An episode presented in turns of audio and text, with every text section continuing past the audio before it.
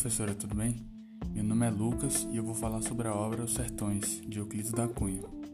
Bom, essa é uma das obras mais emblemáticas do escritor pré-modernista Euclides da Cunha e foi publicada em 1902. Essa obra é de cunho regionalista e narra os acontecimentos da sangrenta Guerra de Canudos, que foi liderada por Antônio Conselheiro, que ocorreu no interior da Bahia durante os anos de 1896 e 1897. Ela se trata de um relato histórico mesclado à literatura, já que Euclides foi convidado pelo jornal Estado de São Paulo para cobrir a guerra no Arraial de Canudos, e nesse momento surgiu a sua obra.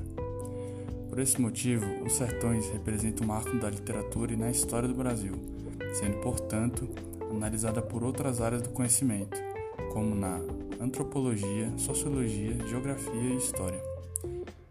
A obra possui um caráter crítico e realista nunca antes abordado por, por um literato do Brasil, onde Euclides, por meio de uma linguagem cientificista, recrimina o nacionalismo e o fanismo exagerado da sociedade brasileira na época, mostrando a face cotidiana e realista do país e das pessoas que o compõem.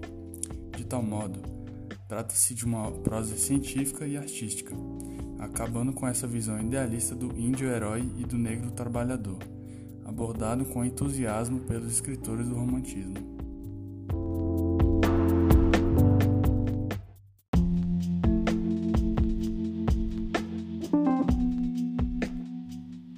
Bom, Os Sertões é uma obra extensa com cerca de 630 páginas, dividida em três partes que no caso são elas: a terra, o homem e a luta.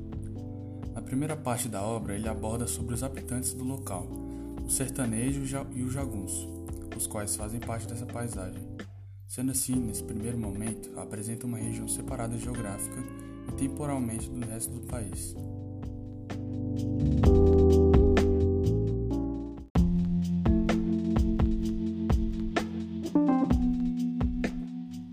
Na segunda parte da obra, Euclides foca acima de tudo na descrição do sertanejo, do jagunço e do caganceiro, bem como na resistência do povo em relação à terra, analisando dessa forma a figura do líder do Arraial de Canudos, Antônio Conselheiro, desde sua genealogia e objetivos.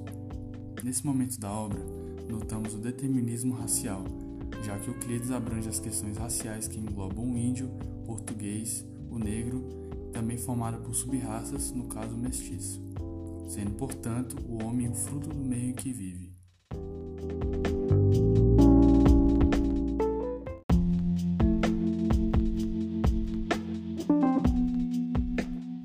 Na terceira parte da obra, A Luta, o ator descreve os embates que ocorreram entre o sertanejo e o Exército Nacional do Brasil. Também aborda sobre as quatro expedições realizadas pelo Exército Nacional, enviados para destruir o Arraial de, Can Arraial de Canudos também contava com cerca de 20 mil habitantes. E a história termina com o um trágico desfecho e a destruição de Canudos.